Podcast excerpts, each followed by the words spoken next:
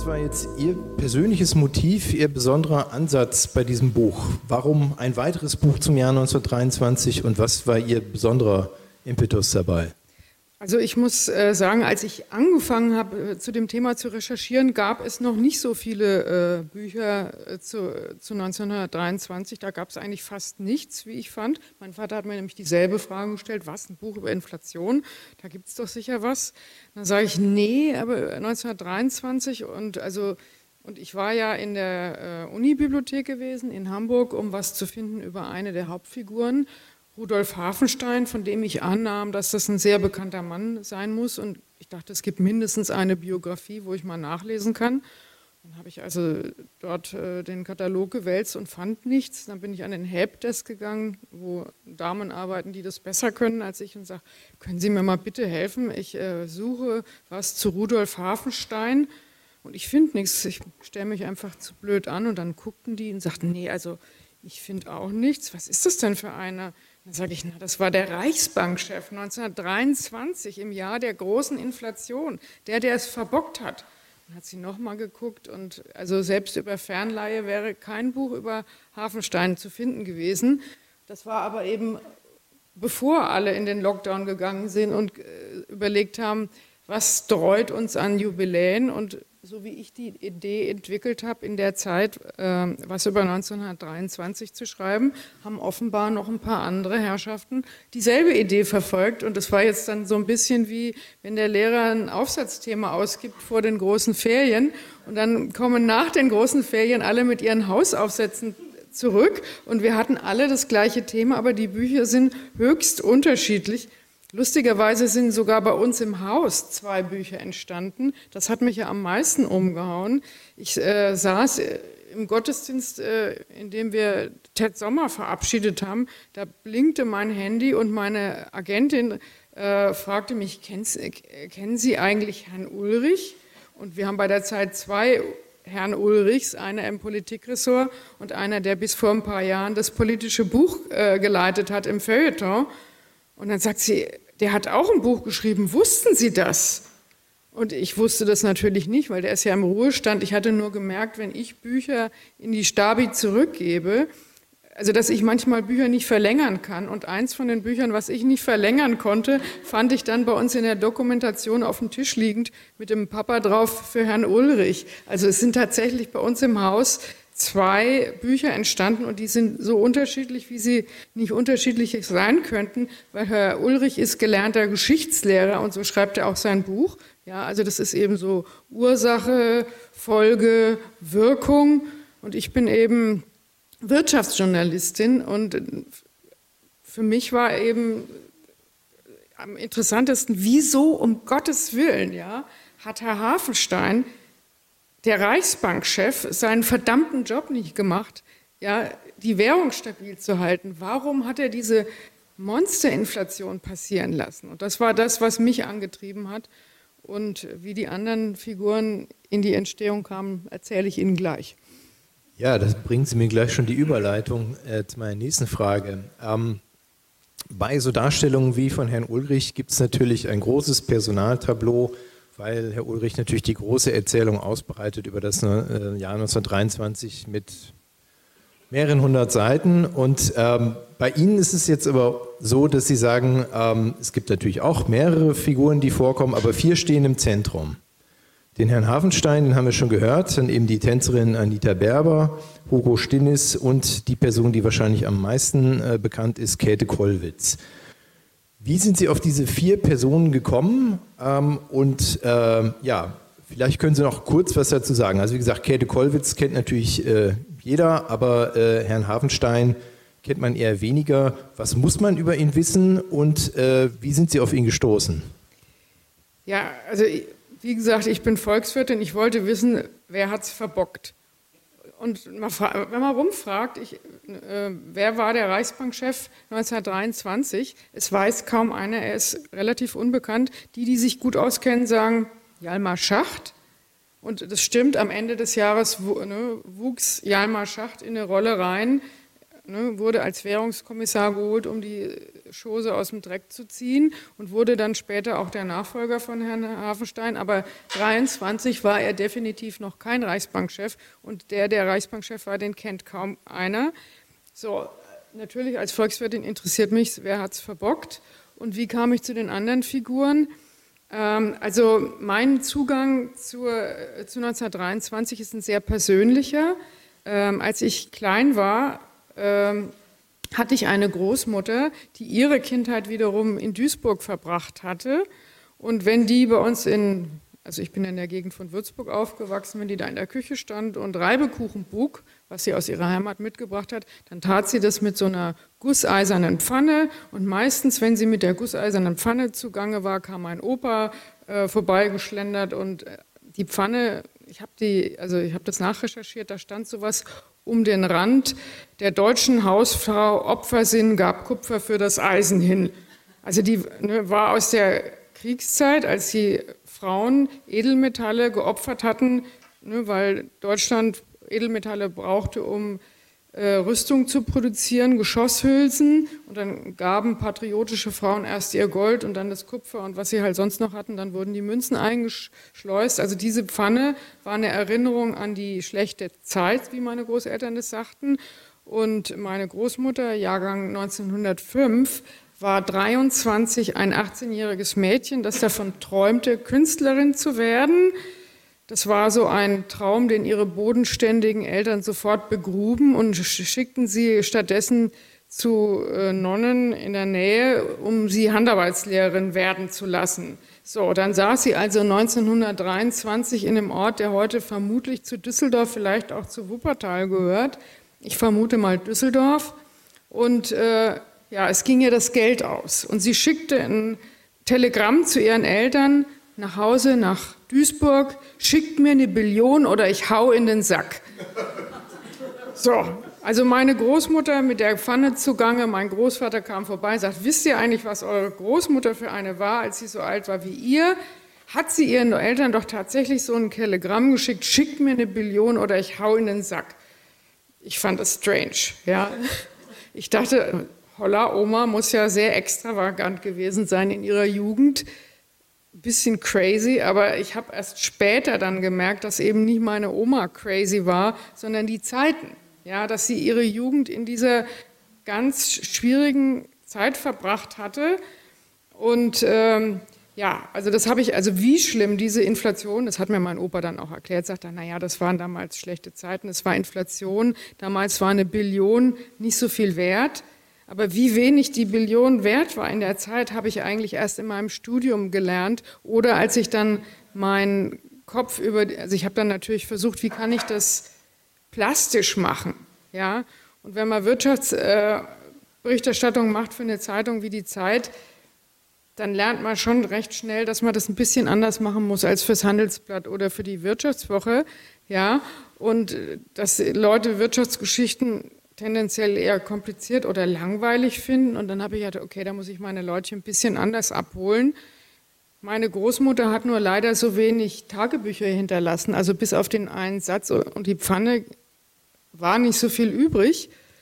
Und dann habe ich, ich wusste aber in meinem Geschichtsbuch, war dieses Bild von Käthe Kollwitz, Deutschlands Kinder hungern, mit dem wurde in vielen Geschichtsbüchern das Jahr 1923 illustriert.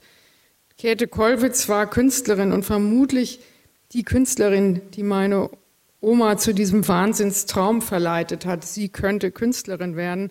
Also dieser Traum wurde von meiner Urgroßmutter mit einem Glas äh, Rübenkraut gekillt. Ja, sie lehrt, also meine Großmutter, Urgroßmutter war Westfälin und offenbar sehr impulsiv. Ich kannte sie nicht. Also sie hat dem verirrten Kind diese Marmelade über den Kopf gekippt und damit war die, das Thema gegessen. Ja, und ähm, ja, so. Und dann dachte ich, okay, aber diese Frau, die war ja berühmt und vielleicht hat die Tagebücher hinterlassen. Und das hat sie tatsächlich. Der Nachlass von Käthe Kollwitz ist außerordentlich gut äh, erschlossen. Und es gibt äh, mehrere Käthe Kollwitz Museen, unter anderem eins in Köln. Die habe ich dann angerufen und gesagt, ich würde gern was schreiben über 1923.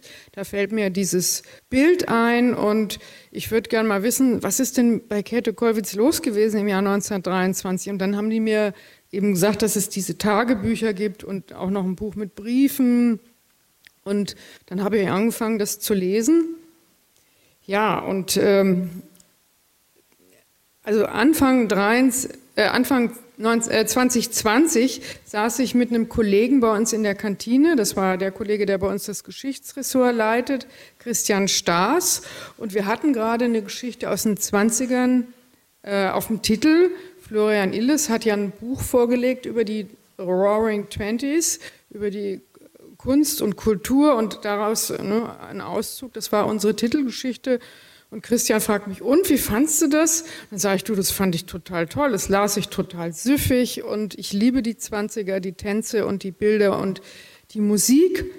dann sage ich, ich muss dir nur sagen, als Ökonomin, ja, für Ökonomen äh, sind die 20er nicht halb so, äh, so lustig gewesen, äh, also aus der Sicht eines Ökonomen haben sich die 20er Jahre nicht halb so lustig angefühlt, wie wir das heute vielleicht in Erinnerung äh, behalten haben. Dann sagt er, wieso? Dann sage ich, naja Mensch, 1923, fünf schlimmste Inflation der Weltwirtschaftsgeschichte, also weltweit, ja, soweit die Statistik zurückreicht. Und da haben sich amerikanische Ökonomen drüber gebeugt vom Cato-Institut, die wirklich was von ihrem Handwerk verstehen. Also die ist schon unter den Top-Inflationen gewesen. Ja, können wir uns echt was drauf einbilden. Und ähm, 1929 hatten wir ja dann die Weltwirtschaftskrise, das Gegenteil von der Inflation, eine Deflation, genauso schlimm für die Menschen. Also wirtschaftlich waren die 20er Jahre überhaupt nicht lustig und es war die Zeit, die bei meinen Großeltern firmierte unter die schlechte Zeit. Also die machten da gar keinen Unterschied unter, äh, zwischen Inflation und äh, Deflation und die verschiedenen Putsche und natürlich, ich meine, die Nazi-Zeit. Meine Großmutter hat 1934 in dem Jahr, als Hitler ähm, dann diesen Erlass über das lebensunwerte Leben, äh, als er den durchs Parlament geschickt hat, hat meine Großmutter ein Kind geboren mit nur einer Hand, das ist meine Mutter. Also die Zeiten waren überhaupt nicht lustig und meine Oma hatte so ein schlimmes Leben, dass ich mich wundere, wie sie ihren Humor behalten hat. Ja, also dieser Satz, schickt mir eine Billion oder ich haue in den Sack. Meine Oma war eine äußerst humorvolle Frau. Ich frage mich, wie. Ja, also es war eine schwierige Zeit. Ähm, dann haben Sie noch Anita Berber als Beispiel für eben doch die, soll man sagen, äh, Roaring Twenties, die goldenen 20er Jahre und äh, Hugo Stinnes als ein Unternehmer, der es geschafft hat, selbst von diesen üblen Zeiten zu profitieren. Ja, Hugo Stinnes, der ist mir mehr oder weniger zufällig ins Netz geschwommen. Ich hatte kurz vorher für einen Deutschlandfunk ein Kalenderblatt gemacht. Das mache ich manchmal so aus Spaß, weil das so ein tolles Format ist. Und ähm, da hatte ich auch von Herrn Feldman, der Historiker, den Sie vorhin erwähnt haben, der hat eben nicht nur ein dickes Buch geschrieben, sondern mehrere. Unter anderem hat er eine äh, Biografie über Stinnes geschrieben, die hatte ich dann gelesen, um mich vorzubereiten auf dieses Kalenderblatt. Und äh, da habe ich gemerkt, holla, es gab ja nicht nur Verlierer. Also ich hätte ja gedacht, ganz Deutschland ist ärmer geworden in der Inflation. Also alle Sparer sind auch ärmer geworden.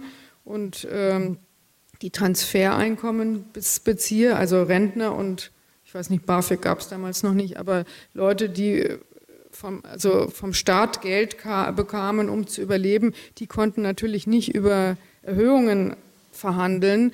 Arbeiter konnten es zum Teil, aber auch unter großen Schwierigkeiten. Also sie müssen sich die, die Streiks bombastisch vorstellen. Dieses Jahr war voller Streiks. Dieser Monat, Montag letzte Woche war also ein ganz, ganz milder Abklatsch gegen das, was äh, 1923 los war. Ich glaube, im August 1923 haben alle gestreikt und die wollten eben nicht nur höhere Löhne, die, die wollten auch eine neue Regierung und das haben sie auch geschafft. Die haben ja Wilhelm Kuno aus dem Amt gestreikt. Das ist also, nur kann man im Internet nachlesen oder in Büchern unter Kuno-Streiks da war in Deutschland einfach der Teufel los. Ja. Also als ich Herrn Stinnes dann kennengelernt habe, dachte ich, okay, ähm, wenn ich nicht nur Verlierer habe, sondern auch einen Gewinner, dann wird die Sache allmählich rund. Ja, weil so wie man in Kuchenteig, in den süßen Kuchenteig ein bisschen Salz tut oder in salzige Salatsoßen Prise Zucker, so muss in so einem Buch über ein Land, wo alle verlieren, muss eben auch einer sein, der gewinnt. Und insbesondere, wo ich dann mich so in die Briefe und Aufzeichnungen von Herrn Stinnes reingekniet äh, habe, die liegen beim Adenauer Archiv, ähm, habe ich eben gemerkt, er ist nicht nur ein Profiteur, der hatte auch viele Schrauben gedreht in dem Jahr. Also es gab ja den Einmarsch der französischen und belgischen Truppen im Januar, weil Deutschland mit den Reparationen im äh, Rückstand war und äh, die äh, Soldaten kamen, weil die äh, Siegermächte dachten, okay, wenn Deutschland nicht mehr genug Gold äh, auftreiben kann, um die Reparationen äh, zu bezahlen, dann holen wir uns eben Sachleistungen, dann holen wir uns Kohle und Stahl und was die eben sonst Schönes produzieren. Deswegen sind sie ins Ruhrgebiet einmarschiert und die Ruhrindustrie wollte aber nicht, dass ihre Produkte beschlagnahmt werden. Und deswegen hat Hugo Stinnes diesen Ruhrboykott losgetreten und hat alle Akten, wie Sie gesagt haben, der Ruhrindustrie, die sonst in Essen in Bahnhofsnähe äh, gelagert waren. Das war so ein Kartell, Kohlekartell, ungefähr so wie jetzt die OPEC. Und dieses Kohlekartell war ungefähr da, wo später dann die Ruhrkohle saß, jetzt Ivonik, also in Bahnhofsnähe sehr gut zu erreichen. Das hat er alles auf Züge packen lassen in Kisten und hat es nach Hamburg transportieren lassen, also aus der besetzten Zone ins unbesetzte Deutschland. Hamburg deshalb, nicht damit ich besser recherchieren kann, sondern weil er da äh, seine maritimen äh, Interessen gebündelt hatte. Da hatte er mehrere Immobilien. Unter anderem besaß er auch das schöne Hotel Atlantik, das Sie vielleicht kennen. Es ist an der Alster äh, gelegen. Da fährt man mit dem Bootchen lang, wenn man eine Rundfahrt macht. Das gehörte ihm damals, war damals schon sehr schön. Und äh, die Hotels, in denen, also die er besaß, da hatte er jeweils ein Stockwerk für sich. Wenn er dienstlich unterwegs war, wollte er wenigstens im eigenen Haus wohnen. Und dann hat er auch immer seine Sekretärin mitgebracht und die Gäste, mit denen er über neue Deals verhandelt hat. Und dann hat er einfach kurz entschlossen gesagt, okay, jetzt die Akten der Ruhrkohle alle nach Hamburg. Da ist eh ein Stockwerk frei im Hotel Atlantik.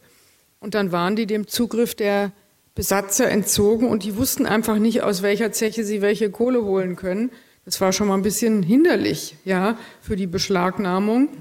Und dann hat er eben auch zugesehen, dass die Ruhrarbeiter, mit denen er ganz gut reden konnte, der war recht töfte, ähm, dass sie dann eben die Maschinen abstellen und in Streik gehen. Und als er das beschloss, also er war eben wichtig, weil er eigene Kohle besaß und auch gut konnte mit den anderen Kohlemagnaten.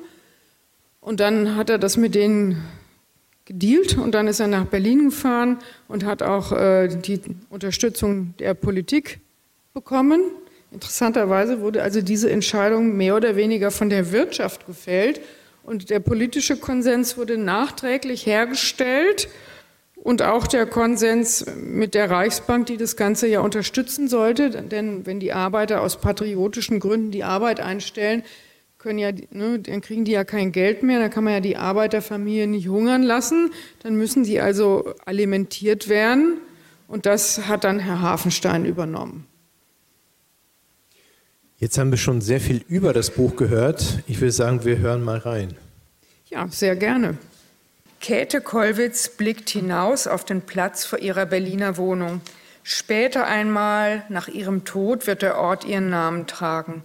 Aber 1923 heißt er noch Wörterplatz. Eigentlich ist es eine schöne Ecke mitten im Prenzlauer Berg mit seinen Pferdewagen und rumpelnden Straßenbahnen. Früher ist immer viel los gewesen, auch in der Kollwitzschen Wohnung im zweiten Stock. Ganz am Anfang, als ihr Mann Karl Kollwitz von Königsberg nach Berlin kam, um hier als junger Mediziner Kassenarzt zu werden, hat alles in diesen vier Zimmern stattgefunden. Hier in der Stube lagen ihre beiden Jungs im Stubenwagen. Hier hat sie mit ihnen am großen Tisch gesessen. Hier hat sie der Familie Suppe aufgetan. Und wenn es mal ruhig war, wenn alle Pflichten erledigt waren, packte sie auf diesem Tisch auch ihren Skizzenblock aus. Ein ständiger Kampf um Zeit und um den Platz auf dem Tisch. Sie zeichnet die abgekämpften Arbeiter aus der Nachbarschaft, die Schwangeren, die mit bangen Augen im Wartezimmer sitzen, die rosigen Kindergesichter, wenn alles gut ging, und die hohlwangigen kleinen Gestalten, die durch ihren Hausflur getragen werden, wenn die Medizin nichts hat ausrichten können. Mit 55 Jahren hat Käthe Kollwitz mehr erreicht, als sie je zu träumen wagte. Sie unterrichtet nun selbst junge Künstler. Sie ist Professorin und Mitglied der Preußischen Akademie der Künste. Doch sie leidet unter Depressionen. Sie leidet, seit ihr Sohn im Krieg gefallen ist. Seit 1914 war das, nur wenige Wochen nach Kriegsbeginn. Seither kämpft sie gegen den Krieg, auch mit ihrem Werk. Arbeit ist das Einzige, was sie aus ihrer Depression reißt. Und in diesem Jahr 1923, wo Deutschland mit den Reparationen im Verzug gerät, wo Franzosen und Belgier ins Reich einmarschieren, um stattdessen Sachgüter zu requirieren und die Ruhrindustrie die Produktion einstellt, um diese Beschlagnahmungen zu verhindern, da wird der Hunger ihr zweites großes Thema werden. Krieg und Hunger, Ursache und Wirkung. Bei Kriegseintritt 1914 kostete ein Kilo Leib Brot 32 Pfennige. Nach Kriegsende 1918 zahlte man schon 53 Pfennige dafür. Verdopplung.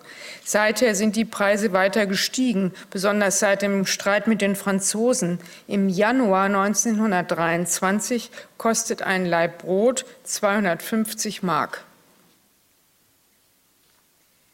Vom Wirken des Rudolf Hafenstein wird der Nachwelt ein knapper Meter Akten erhalten bleiben und eine Anekdote aus der Zeit der Inflation, in der man den Reichsbankpräsidenten mit den Worten zitiert, ich wollte mir eigentlich einen neuen Anzug machen lassen, aber jetzt werde ich doch warten, bis die Teuerung vorbei ist. Die Geschichte, wenn sie denn wahr ist, zeugt von zweierlei.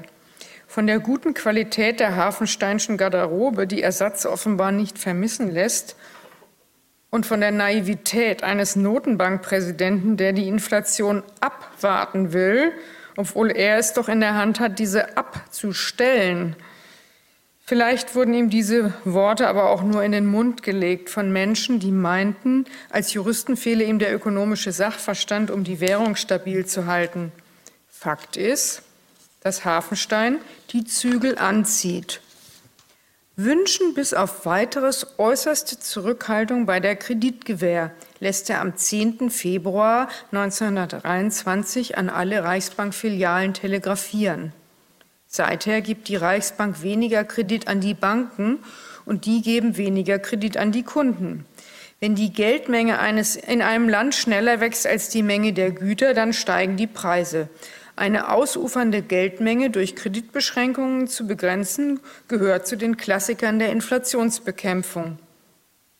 Doch nur wenige Tage später lässt Hafenstein seine Leute vertraulich anweisen, dabei nicht zu streng zu verfahren, schon gar nicht in den besetzten Gebieten, wo die Sicherstellung der Lebensmittelversorgung einerseits und die Fortzahlung der Lohnbezüge andererseits vielfach nur bei entsprechender Kreditgewährung sich ermöglichen lässt war jetzt ein Zitat. Das zeigt, dass der Jurist Hafenstein zwar die Gesetze der Geldpolitik kennt, sich aber, wenn er Ökonomie und Politik im Zielkonflikt wähnt, für letztere entscheidet. Die Preise steigen derweil weiter. Im April 1923 tanzt Anita Berber in Berlin. Sie gibt die Astarte, die Kriegs- und Liebesgöttin des antiken Morgenlandes. Sie sieht verführerisch aus. Sie trägt einen Paillettenumhang und auf dem Kopf eine eng anliegende Glitzerkappe, die mit wippenden Federn und Perlenschnüren verziert ist. Und wenn sie im Takt der Musik dem Publikum entgegenschreitet, wenn langsam der Umhang über ihre Schultern gleitet, sieht man, dass sie außer Pailletten, Perlen und Schmuck wenig am Leibe trägt. Die Zuschauer folgen ihren geschmeidigen Bewegungen wie gebannt. Sie halten den Atem an, sie sind wie hypnotisiert. Anita Berber hat ihr Publikum fest in der Hand. Und dabei geht es nicht nur um den Tanz, es geht auch um Moral bzw. den Abschied von derselben. Es geht um Freiheit, vielleicht auch um Emanzipation, auf jeden Fall um Freizügigkeit. Viele junge Männer sind im Krieg geblieben. Das schmälert die Aussicht der jungen Frauen, einen Ehemann zu finden. Und was die Hoffnung auf eine Eheschließung fast genauso beeinträchtigt, ist die Inflation. Eigentlich ist es üblich, dass ein Mädchen erst heiratet, wenn ihre Familie das Geld für die Mitgift parat hat. In manchen Familien wird vom Zeitpunkt der Geburt an Geld für diesen Zweck beiseite gelegt. Doch gerade macht die Inflation alle Ersparnisse zunichte. Wozu also sich selbst aufsparen? Keuschheit zahlt sich nicht mehr aus, schon gar nicht für Anita Berber. Ihr leicht bekleideter Auftritt katapultiert sie in Berlin ganz nach oben. Schließlich findet er nicht irgendwo statt, sondern im Grand Hotel Esplanade. Das Esplanade ist das Hotel, in dem der Kaiser einst Herrenabende und Hofbälle abzuhalten pflegte. Auf seinen Wunsch hin wurde das Hotel 1908 überhaupt erst errichtet, und zwar mit Hilfen der Fürsten Christian Kraft zu Hohenlohe-Öhringen, Max Egon zu Fürstenberg und Guido Henkel von Donnersmarck. Von Blaublütern für Blaublüter. Inzwischen allerdings ist der Kaiser im Exil und das Hotel Esplanade gehört Hugo Stinnes, dem größten Arbeitgeber Deutschlands, wenn nicht gar der Welt. Hugo Stinnes ist einer, dem es körperliche Beschwerden verursacht, immer unterwegs zu sein und ständig auswärts zu essen. Die Geschäfte bringen das zwar oft mit sich, aber so findet Stinnes, wenn er schon in einem Hotel übernachten muss, dann wenigstens in einem eigenen. Im Esplanat zum Beispiel. Gerade jetzt logiert er dort sehr oft. Hat er den aufsehenerregenden Auftritt der Berber miterlebt? Vermutlich nicht mag sich da die Welt da unten im Saal amüsieren, je mehr, desto besser fürs Geschäft, aber bei Stinnes in Etage 3 wird stramm gearbeitet. Er hat fast das ganze Stockwerk für sich reserviert. Eine Suite nutzt er als Büro, in der zweiten wohnt er, in der dritten bringt er die Sekretärinnen unter, die jeweils mit ihm reisen, und eine vierte steht für seine Gäste bereit. Gerade jetzt arbeitet Stinnes rund um die Uhr und verhandelt mit den Banken zum Beispiel, denn in den Zeiten der Geldentwertung investiert man am besten auf Kredit. Bis der fällig ist, hat man ein Vielfaches verdient, weil die Preise gestiegen sind und so zahlen sich die Schulden fast von selbst zurück. Eigenes Geld darf man ebenfalls auf keinen Fall bar herumliegen lassen. Ein kluger Geschäftsmann wie er ist daher stets auf der Suche nach Kaufgelegenheiten. Wann immer Geld in die Kasse kommt, wird es so schnell wie möglich investiert. In Kohleminen, Kraftwerke, Maschinenfabriken, Schiffswerften, Wälder, Ackerflächen, Häuser und Hotels. Ähm, jetzt würde mich als Historiker interessieren, ähm, wie nah Sie sich an die Quellen gehalten haben. Also gut, Frau Kollwitz hat Tagebuch geführt, ähm, aber bei Anita Berber bin ich mir da schon nicht mehr so sicher und bei Hugo Stinnes auch nicht. Ähm, sie beschreiben aber die Personen ja auch, äh, ja, wie sie agiert haben und auch auf der Gefühlsebene. Ähm, da kann ich mir vorstellen, da wird es nicht in jedem Fall eine Quelle gegeben haben. Haben Sie als Journalistin da einen anderen Zugang zu den Quellen? Das haben Sie jetzt sehr fein ausgedrückt. Der Geschichtswissenschaftler fragt, wie quellentreu ist die Dame, die da Bücher schreibt.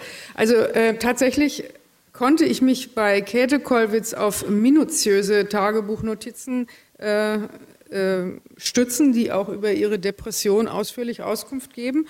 Auch Hugo Stinnes hat sehr viel hinterlassen an Briefen und äh, ja, Tagebuchnotizen weniger, aber Briefe an seine Söhne und Geschäftsunterlagen ähm, und auch sein Sohn also ganz zum Schluss habe ich noch ein Buch entdeckt, wo sein Sohn Edmund, nicht der Lieblingssohn, sondern der Jüngere, der sich vom Vater etwas zurückgesetzt gefühlt hat, der hat einem Zeitkollegen ähm, in den 50ern ein ausführliches Interview gegeben. Also so ausführliche Interviews würde uns heute kein Chefredakteur mehr durchgehen lassen. Ein seitenlanges Interview, aus dem ein Buch entstanden ist.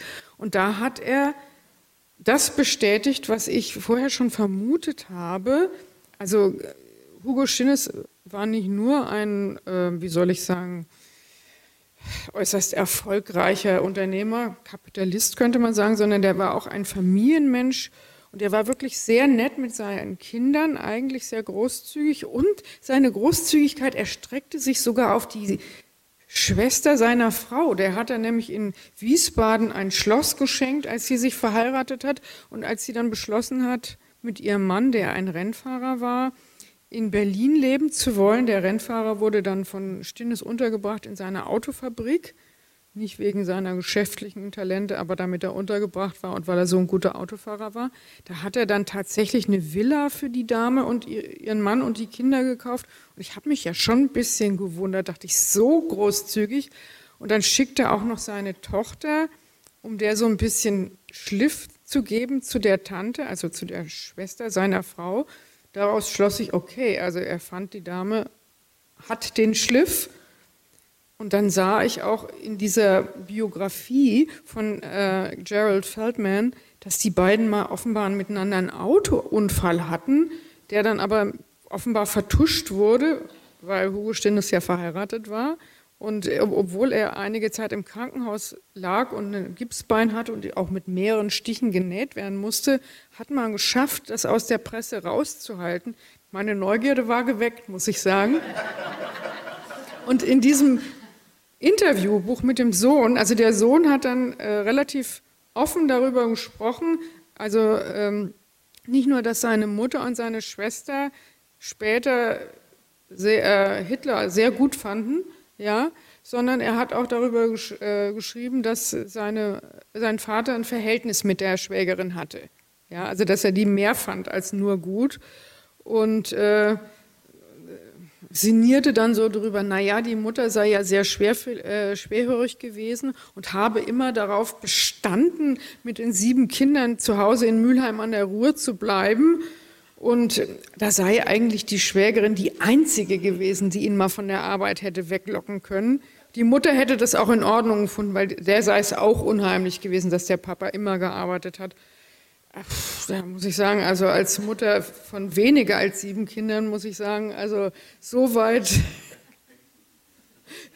weiß ich nicht, wäre meine Großzügigkeit, glaube ich, nicht gegangen. Ja? Ähm, aber Fakt ist, es gab doch ausführliche Sachen zu besichtigen. So, und jetzt wollen Sie wissen, wie war es mit Anita Berber? Die hat keine äh, Tagebücher hinterlassen, aber es gab einige Interviews und es gab auch einen, einen Pfarrer, äh, der sie konfirmiert hat, der äh, über das, ja, den Werdegang seiner verlorenen Seele geschrieben hat. Und, äh, und es gibt einen Mann in Berlin, der ja, sein ganzes Leben damit verbracht hat, Anita Berber zu beforschen. Ja, der hat nicht ein Buch über sie geschrieben, sondern drei. Und es ist im Grunde ist es immer wieder dasselbe Buch. Und immer wenn er was Neues über sie gefunden hat, ist das Buch umfangreicher geworden und deswegen wissen wir schon recht viel über Anita Berber und ich kann Sie beruhigen, also sicher ne, habe ich dieses Buch geschrieben und nachdem ich ja in der Pandemie keinen Besuch empfangen durfte, es kam also immer nur Anita Berber, Käthe Kollwitz, Hafenstein und äh, Stinnes zu Besuch Ne, immer wenn ich mir ein neues Buch aus der Stabe geliehen habe und irgendwann manchmal kam auch mein Mann rein und mimte dann Herrn Hafenstein. Ich glaube, er war ein bisschen eifersüchtig, dass ich mich so intensiv mit Herrn Hafenstein auseinandergesetzt habe. Und, ähm, aber wenn da Zitate sind in dem Buch, die Zitate habe ich natürlich nicht erfunden, sondern für die Zitate gibt es eine Quelle, da müssen Sie dann gucken, da ist so eine kleine Zahl, eine Fußnote und dann gucken Sie hinten in die Fußnoten, insgesamt 700, ja, und dann finden Sie, wo ich das her habe. Ich verstehen Sie mich da nicht falsch. Ich wollte Sie da überhaupt nicht irgendwie kritisieren oder irgendein falsches Licht stellen. Äh, ich glaube vielleicht eher, dass wir Historiker manchmal einfach den falschen Zugang zu den Quellen haben und nicht die interessantesten Dinge daraus suchen. Ähm, also ganz selbstkritisch sozusagen, wirft mich dann aber doch nochmal auf die Frage zurück. Wir hatten vor ein paar Jahren äh, Peter Walter zu Gast, der sein Buch Fieber vorgestellt hat. Und äh, da ging es äh, anhand ausgewählter Personen um den Untergang der Weimarer Republik. Äh, natürlich schon anders als bei Ihnen, aber habe mich schon auch so ein bisschen daran erinnert. Und da kam aus dem Publikum die Frage, um was für ein Buch es sich denn letztendlich äh, handeln würde. Diese Frage würde ich Ihnen auch gerne stellen. Im Deutschlandfunk ist Ihr Buch ja auch beschrieben worden. Ähm, es ist kein Roman und es ist auch kein wissenschaftliches Buch im engeren Sinne. Wie würden Sie es selber beschreiben? Es ist, äh, wie soll ich sagen, eine aus den Fugen geratene historische Reportage. Ja, also eigentlich ne, nach diesem Mittagessen mit meinem Kollegen vom Geschichtsressort ne, bin ich in mein Büro zurückgegangen. Da stand schon ein Ordner Inflation, weil dieses Thema mich ja seit meiner Kindheit beschäftigt und dann auch durchs Studium. Und ich hatte immer schon mal gedacht, also im Grunde seit Herr Draghi 2012 diesen Wahnsinnssatz getan hat, ja, we do whatever it takes and believe me, it will be enough, ja, we do whatever it takes, also wir machen alles, ja, keine Schranken mehr für die Notenpresse. Ich, die Märkte waren beruhigt. Ich war sehr erschrocken. Ja, und in diesem das war im Sommer 2012, da habe ich mir diesen Stehordner ins Regal gestellt, so wie das Journalisten machen. Und da habe ich dann immer mal was reingeworfen. Und der stand da und ich hatte dann auch schon mal ein Exposé gemacht für ein Buch, die Geschichte der Inflation, angefangen bei Salomon, ja, der ja irgendwie auch zu viele Edelmetalle hatte, als er sich mit der Königin von Saba eingelassen hat und dann plötzlich sank der Wert der Edelmetalle und er wusste nicht warum über Diokletian, der irgendwie 300 nach Christus mal versucht hat, die Inflation, die das römische Reich äh, befallen hatte, durch ein Geld- und Preisedikt in den Griff zu kriegen. Also mit anderen Worten, er wollte den Preisen das Steigen verbieten. Können Sie sich vorstellen, wie gut das gewirkt hat? Nämlich gar nicht, obwohl im Römischen Reich ja so eine Art Kriegsrecht geherrscht hat. Also er hätte das mit polizeistaatlicher Gewalt durchdrücken können. Es sind auch einige Händler, glaube ich, hingerichtet worden, aber trotzdem stiegen die Preise weiter. Oder der Ökonom spricht dann von einer zurückgedrängten Inflation, einer Warteschlangeninflation, die Preise, also die Güter, deren Preise reguliert werden, die kommen gar nicht mehr in die Geschäfte, sondern die werden nur noch schwarz unterm Ladentisch verkauft. Ja, also so wie in der DDR, da gab es dann zwar irgendwie die Waren zu dem Richtpreis, aber das, was man eigentlich haben wollte, das kriegte man nur auf dem Schwarzmarkt. So, so ein Buch hätte ich dann auch schon mal schreiben wollen. Ich hatte die Agentin, mit der ich zusammenarbeite, wenn ich Bücher schreiben will, auch die war losgegangen, die hatte auch einen Verlag gefunden, aber also ehrlich gesagt, das Honorar war so lausig, dass ich gedacht habe, vielleicht will der Markt das Buch gar nicht. Und dann war es ja auch so, dass nach 2012 die Inflation erstmal gar nicht stieg. Es blieb ja erstmal ruhig, der Markt absorbierte diese wahnsinnigen Geldmengen und die Banken machten das mit, ne, diese Zinsreduzierung. Ich dachte, ich beobachte das mal weiter, aber mein Interesse war geweckt. Und deswegen stand da dieser Stehordner noch. Und den habe ich dann rausgeholt. Und den habe ich auch mit nach Hause genommen, als im März äh, das Gerücht aufkam, dass wir vielleicht nach dem Wochenende im Homeoffice arbeiten müssten. Und dann war die Zeit kurz danach in Kurzarbeit. Und ich musste die zwei Seiten, die ich jede Woche machen muss, die musste ich in sehr begrenzter Zeit äh, fertig machen und eine Geschichte, die ich recherchiert hatte, wurde nicht gedruckt, weil wir keine Seiten hatten. Wir waren sehr dünn in der Zeit. Und dann dachte ich, okay, du kannst ja jetzt mal ein bisschen für die Geschichte über 1923 recherchieren. Wir mussten dann zwar Buch führen, wie viele Stunden wir arbeiten, aber ich dachte, okay, vielleicht machst du ja dann doch ein Buch draus und dann kannst du ja recherchieren, denn das ist ja dann nicht für die Zeit, wo du in Kurzarbeit bist und dann, ja, dann lief dieses Geschichtsstück wie so ein Kuchen im Ofen so ein bisschen über den Rand und es wurde ein Buch draus. Das ist wieder mal eine ganz wunderbare Überleitung. Stecken wir doch nochmal in diesen Kuchen rein und machen eine, einen Linksschnitt. Irgendwann im Oktober 1923 taucht Anita Berber in Hamburg auf. Keiner weiß, was, wie die Berliner Tänzerin dorthin kommt und keiner weiß, was sie da will. Braucht sie Luftveränderung? Seit der Trennung von ihrem Mann lebt sie wieder bei ihrer Mutter in Berlin-Wilmersdorf. Da wohnen außerdem noch die beiden Tanten und die Großmutter. Ist Anita bei so vielen alten Damen die Decke auf den Kopf gefallen? Anita Berber war im Jahr 1923 erst 24 Jahre alt, das muss man dazu sagen. Oder ist sie vielleicht unterwegs zu den Varietés an der Reeperbahn, wo sie immer mal wieder als Nackttänzerin auftritt, schon seit den Anfängen ihrer Karriere? Aber Altona ist ziemlich weit weg vom Arbeiterviertel in Barmbek. Hier wohnen die Schlechter der Abdeckerei und die Arbeiter der Gummifabrik, eine Hochburg der Kommunisten. Und die liefern sich gerade wilde Straßenkämpfe mit der Polizei. Offenbar das Ergebnis einer Kommunikationspanne vor zwei Tagen bei der großen Betriebsrätekonferenz in Sachsen. Als dort das Militär einmarschiert, beschließen die Betriebsräte per Mehrheitsentscheid, die geplante Revolution abzublasen. Die Delegierten aus Hamburg, die verspätet eintreffen, bekommen das wohl nicht mit oder sie besinnen sich auf einen anderslautenden Befehl aus Moskau. In jedem Fall eilt einer von denen, die da vor verschlossenen Türen stehen, nach Hamburg zurück und schickt seine Leute auf die Barrikaden. Seither tobt der Häuserkampf in Barmbek. Die Arbeiter kämpfen fast nicht mehr in den Straßen, die sie vollständig der Polizei und den Truppen überlassen. Ihre neue Barrikade ist die Arbeiterstadt in ihrer Gesamtheit, mit allen ihren Kellern, Böden und Wohnungen. Jedes Fenster ist eine Schießschade dieser uneinnehmbaren Festung.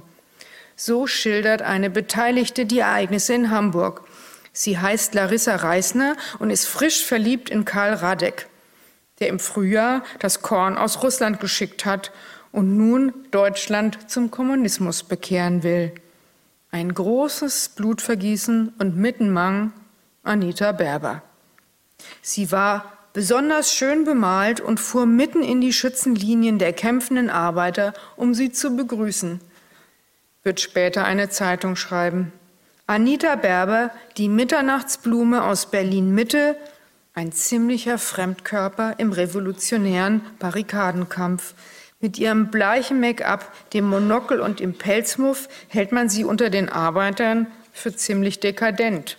Von ihrem Drogenkonsum ganz zu schweigen. Diese Frau, Genossen, ist eine zweite Marquise Pompadour. Sie treibt sie aus mit Feuer und Schwert, hat der Kommunist Karl Radek mal über sie gesagt. Aber an diesem Oktobertag hat Karl Radek ganz andere Sorgen. Die Revolution, die er in Deutschland plante, scheitert. Die KPD ist verboten. Und das streitbare Häuflein in Hamburg, das sich trotz alledem für die Sache der Arbeiter schlägt, ist in Wahrheit nicht halb so siegreich, wie es seine Freundin darzustellen versucht. In Wirklichkeit kämpft nur eine Minderheit der Hamburger Arbeiter und für die Waffen, die sie beim Überfall auf die Polizeistation erbeutet haben, fehlt ihnen bald schon die Munition. Es ist ein Wunder, dass sie überhaupt zwei Tage durchhalten. In der Nacht zum 25. Oktober 1923 werden sie still und leise ihre Barrikaden räumen. Auch Anita Berber verschwindet, so plötzlich wie sie aufgetaucht ist. Es zieht sie zurück nach Berlin. Dort hat sie vor kurzem einen jungen Amerikaner tanzen sehen, der sie förmlich elektrisiert. Am 26. Oktober wird er wieder dort auftreten. Sie muss dringend zurück.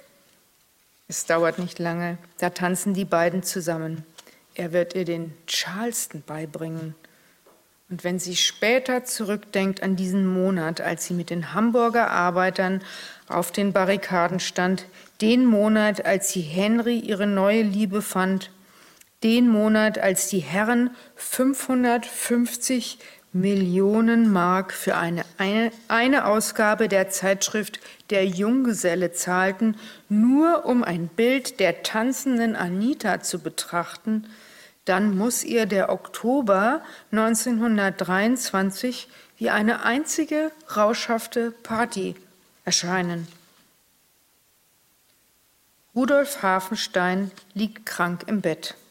Eine Grippe hat den Reichsbankpräsidenten niedergestreckt. Er fiebert.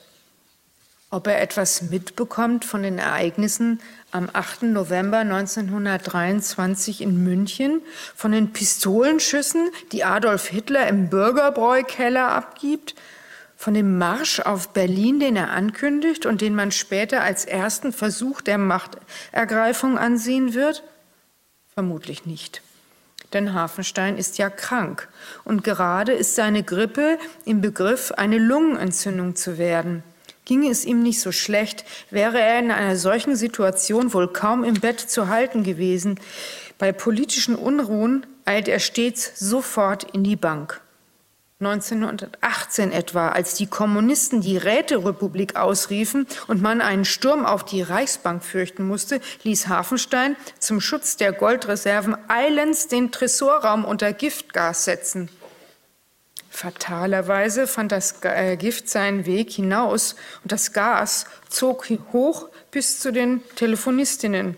Als die Damen sich über den Geruch beschwerten, musste er die Tresore wieder entgasen und vertraute deren Bewachung dann dem Arbeiter- und Soldatenrat an. Selbst in der Reichsbank gab es 1918 ja Revolutionäre. Und denen schmeichelte die Verantwortung tatsächlich so sehr, dass die Reserven der Reichsbank den Aufruhr damals unbeschadet überstanden haben. Hafenstein schrieb den Spartakisten dann auch ein gutes Zeugnis, als er sie nach dem Aufstand entließ. Einige von ihnen sind allerdings auch in den Kämpfen umgekommen, ganz in der Nähe der Reichsbank in der Bärenstraße. Beim Kapp-Putsch dagegen, zwei Jahre später, ging dann alles viel schneller. Noch bevor Hafenstein Maßnahmen ergreifen konnte, stand ein Offizier mit Soldaten in der Kassenhalle und forderte ein paar Millionen, um seine Leute zu entlohnen. Als der Kassierer in den ersten Stock gelaufen kam, wo Hafenstein mit seinen Direktoren versammelt ist, wies er ihn an, den Mann wegzuschicken. Die Unterschrift unter dem Befehl sei den Direktoren nicht bekannt. Tatsächlich zogen die Soldaten daraufhin wieder ab. Danach galt es noch fünf Tage Generalsteig auszuhalten, bevor die Sache ausgestanden war. Und als Hafenstein jetzt im November 1923 aus seinem Fieber erwacht, hat er den nächsten Putschversuch wohl einfach verschlafen. Am Mittag des 9. November schaffte es Adolf Hitler zwar noch, sich in München mit einer Truppe von Hakenkreuz-Bannerträgern vom Bürgerbräukeller zum Odeonsplatz durchzuschlagen, dort aber werden sie von der Landespolizei überwältigt. 20 Menschen sterben im Kugelhagel. Hitler versucht in einem Krankenwagen zu fliehen, kommt aber nur bis zum Staffelsee. Aus dem Marsch auf Berlin ist nichts geworden. Noch nicht. Danach atmet die Republik kurz durch, um sich anschließend wieder den anderen Sorgen zuzuwenden. Im November 1923 kostet der Leib Schwarzbrot 201 Milliarden Mark. Es fehlt an allem. Ja, vielen Dank nochmal. Ähm, es ist interessant, dass Sie jetzt ähm, Passagen rausgesucht haben, in denen der Hitlerputsch erwähnt wird. Ähm, Im Vergleich zu anderen Autoren äh, ist, nimmt der Hitlerputsch in Ihrem Buch ja eigentlich eher eine kleine Rolle ein. Also er bekommt eigentlich nur zwei Seiten. Ähm, während andere ja ganze Bücher darüber schreiben. Wir werden im, im Oktober, äh, am 25. Oktober äh, Sven Felix Kellerhoff zu Besuch haben. Der wird dann äh, sein Buch zum Hitlerputsch vorstellen, der sich dann sehr intensiv damit beschäftigt. Bei Ihnen eben dann äh, tatsächlich äh, sind es dann zwei Seiten. Liegt es daran, dass äh, der Putsch in Ihre Erzählung nicht so richtig passt oder halten Sie ihn allgemein für ein Ereignis, das bei den Zeitgenossen zum Beispiel ihrer Großmutter nur wenig Aufmerksamkeit äh, sich gezogen hat äh, als ja, quasi Fußnote der Geschichte. Da gab es halt jemanden in München, der so ein bisschen Putsch gespielt hat, aber keine größeren Auswirkungen das Ganze hatte. Meinen Sie, dass der Hitlerputsch eigentlich erst die Bedeutung hat, äh, die wir heute zumessen im Rückblick auf das Jahr 1933? Glauben Sie, dass es für die Zeitgenossen jetzt nicht so wichtig war im Jahr 1923? Also erstens mal im Jahr 1923 gab es ja mehrere Katastrophen. Also es gab ja eine Radikalisierung nach äh, links, wie wir gerade gehört haben, diese gescheiterte Revolution und der gescheiterte Putsch. Es gab auch die, den Plan, das Rheinland abzuspalten. Das kommt in dem Buch auch vor.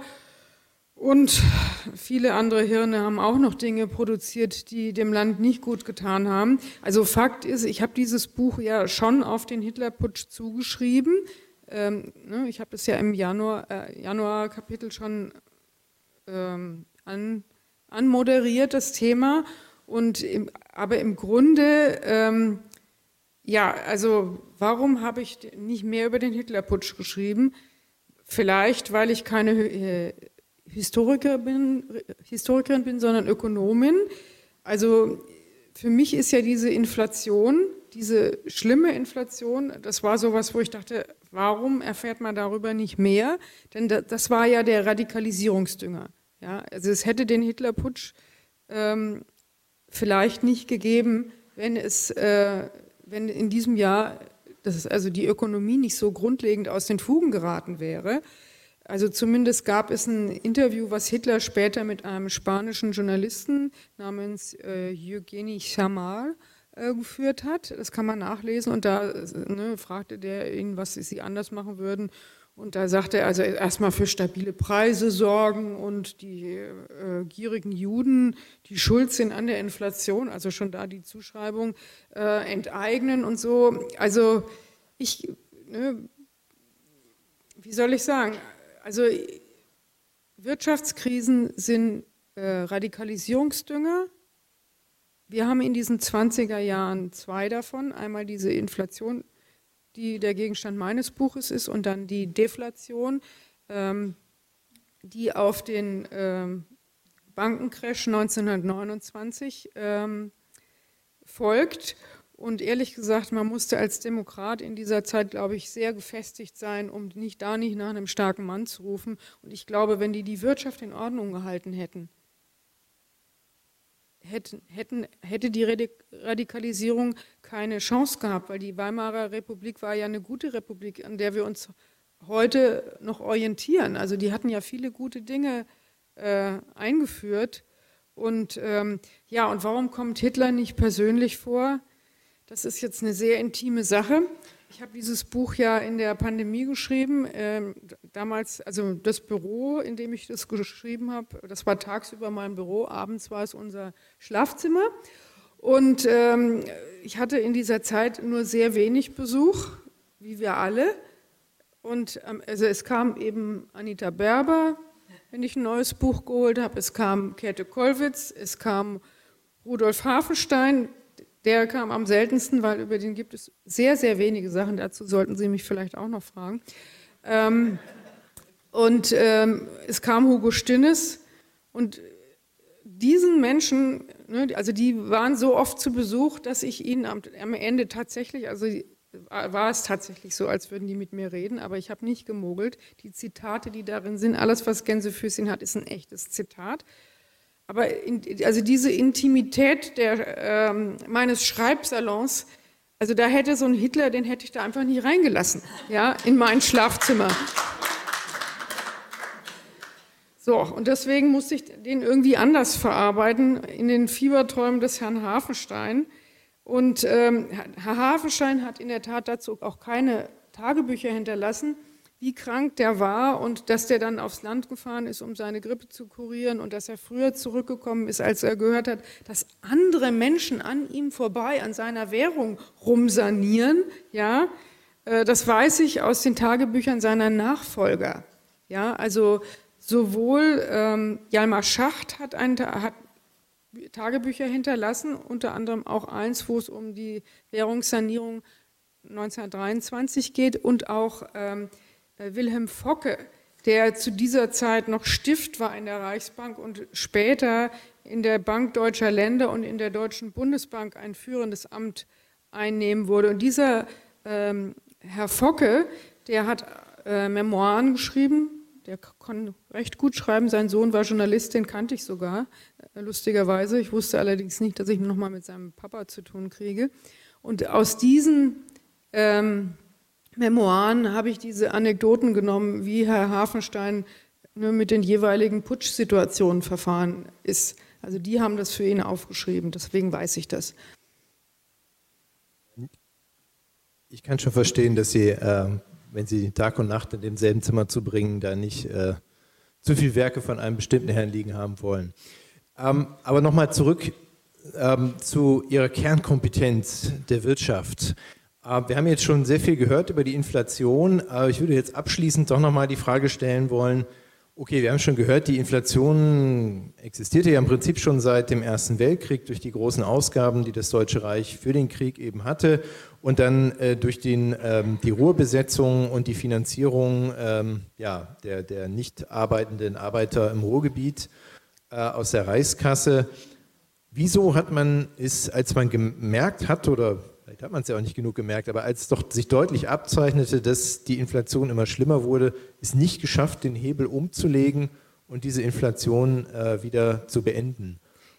Ja, das ist eine sehr gute Frage, über die ich sehr lange gebrütet habe. Also ne, ich hätte mir so gewünscht, Herr Hafenstein hätte Tagebücher hinterlassen, aber die gesamten Akten der Reichsbank äh, waren verschollen, denn das, was früher Reichsbank war, war zum Teil zerbombt im Zweiten Weltkrieg und zum Teil wurde es dann äh, von der DDR umgebaut zum Zentralkomitee und bei der Gelegenheit sind viele Akten verschwunden und nur zwei Abteilungen, also für zwei Abteilungen konnte man die Akten wieder finden. Und ich dachte am Anfang wirklich, Herr Hafenstein hätte es vielleicht getan, weil er als Jurist einfach nicht in der Lage war, eine Währung zu managen. Ich meine, wir müssen wissen, im Ersten Weltkrieg hatte Deutschland ja noch einen Goldstandard, also bis zum Ersten Weltkrieg. Und äh, unter einem Goldstandard ist äh, das Geschäft eines Zentralbankchefs etwas einfacher, weil da kann man immer nur für jeden Barren Gold, den man im Keller liegen hat, so und so viel Scheine ausgeben. Das ist relativ mechanisch, man muss nur rechnen können. Aber dann drohte dieser Krieg, Hafenstein wusste das und hat die Golddeckungspflicht aufgehoben, auf das das Reich Scheine drucken konnte, um den Krieg zu finanzieren. So, und warum musste dieser Krieg mit Schulden finanziert werden? Warum hat Herr Hafenstein, der ein großer Patriot war, neun Anleihen herausgegeben und ist durchs Land gefahren und hat sie verkauft wie nichts Gutes, ja, also wie so ein Handelsvertreter und also die ersten vier mit großem Elan und dann fiel sein Sohn in diesem Krieg. Man würde denken, jetzt hat er aber echt genug davon. Und dann die nächsten fünf hat er mit noch größerer Wehr verkauft und hat noch mehr Einnahmen erzielt. Warum hat er das gemacht? Weil das Deutsche Reich seit seiner Geburt 1871 einen Geburtsfehler hatte. Man hat dieses Reich geeinigt. Bismarck, der eine große Statue hat bei uns in Hamburg, hat das Reich geeinigt, aber er hat vergessen, dem Reich Steuermacht zu geben. Das Reich war ein Bittsteller bei seinen Ländern in allen Belangen. Und wir wissen ja von den Bund-Länder-Konferenzen in der Pandemiezeit, was das für ein elendes Gehänge und Gewürge ist, wenn Bund und Land sich einigen müssen oder Reich und Land auf Aufgabenverteilung oder noch schlimmer Kostenverteilung. Also sprich, der Krieg wäre nicht zu finanzieren gewesen, es sei denn durch Schulden. Deutschland hat den Krieg zu fast 100 Prozent durch Schulden finanziert, während England gleich von Anfang an einen höheren Prozentsatz ähm, durch Steuern finanziert hat. Und so waren einfach die Sitten versaut. Man hatte sich daran gewöhnt, die Notenpresse anzuwerfen und Hafenstein wurde für seinen seinen patriotischen Dienst am Vaterland, ja, wurde er mit Orden behängt vom Kaiser und der war einfach super patriotisch und dachte, naja, okay, also ne, wir, da steht uns jetzt eine neue Herausforderung ins Haus. Und da müssen wir jetzt halt geldpolitisch nochmal die Augen zudrücken. Und also er wusste das, also so viel konnte ich dann aus den Akten schon äh, rausfinden, dass er sehenden Auges in die Katastrophe gerauscht ist. Also der hat es nicht aus Unwissen gemacht, weil er Jura studiert hat und nicht äh, Nationalökonomie, sondern der wusste, was droht und dachte, na ja, dann müssen wir dieses Opfer halt bringen. Ich meine, irgendwann ist es dann auch ein bisschen aus der Hand geraten und die, die ihn am Anfang noch gelobt haben, nämlich die Politiker in Berlin, die wollten ihn dann loswerden. Also Im Sommer trat dann Kuno zurück und ähm, Stresemann, der neue äh, Reichskanzler, sagte, okay, wir müssen, ne, der kündigte dann den Ruhrboykott auf, sagte, okay, wir müssen mit den Franzosen verhandeln. Und dann passte natürlich auch das, die Alimentierung der patriotisch streikenden Arbeiter nicht mehr ins Bild. Und ja, wie gesagt, ich habe hier die Brotpreise, von denen ich in jedem Monat einen untergebracht habe als Inflationsindikator. Und ähm, es war sonnenklar, wenn das Brot 201 Milliarden Mark kostet, der Leib, Schwarzbrot, dann muss was passieren. Und mit dem Reichsbankchef war es halt einfach nicht mehr zu machen. Es war klar, den kriegen die nicht mehr von der Spur runter. Und deswegen suchte mal händeringend jemand, ähm, der das reparieren kann. Und äh, dann wurden mehrere Reformvorschläge äh, diskutiert und dann griff man tatsächlich nach dem, der am schnellsten einzuführen war. Ein Herr Helferich hat, das, ähm, hat sich das ausgedacht, das sogenannte Roggengeld. Er dachte, okay, wir haben nicht mehr genug Gold, um die Währung real zu besichern. Was haben wir noch? Wir haben unsere gute, fruchtbare deutsche Erde. Wir besichern die Währung jetzt mit deutschem Boden für jede Zentner Roggen, die in das Land zu produzieren in der Lage ist, geben wir so und so viele Scheine aus. Wir nennen es Roggengeld. Davon ist man dann abgekommen, weil der Roggen war dann zwischendurch also einfach so knapp, dass wir dachten, uh, besser nicht das Geld Roggengeld nennen. Und dann nannte man es die Rentenmark, um nicht noch weitere Reizworte zu liefern. Und eingeführt hat es dann auch nicht Herr Helferich, der war außenpolitisch nicht zu vermitteln. Der hatte ja, also der war sehr nationalistisch drauf und den hätten die Alliierten vermutlich als Reichsbankchef nicht toleriert. Und deswegen wurde dann Jalmar Schacht gerufen, der eine Geschäftsbank geleitet hatte. Und der sollte das dann einführen. Und das hat er dann auch gemacht.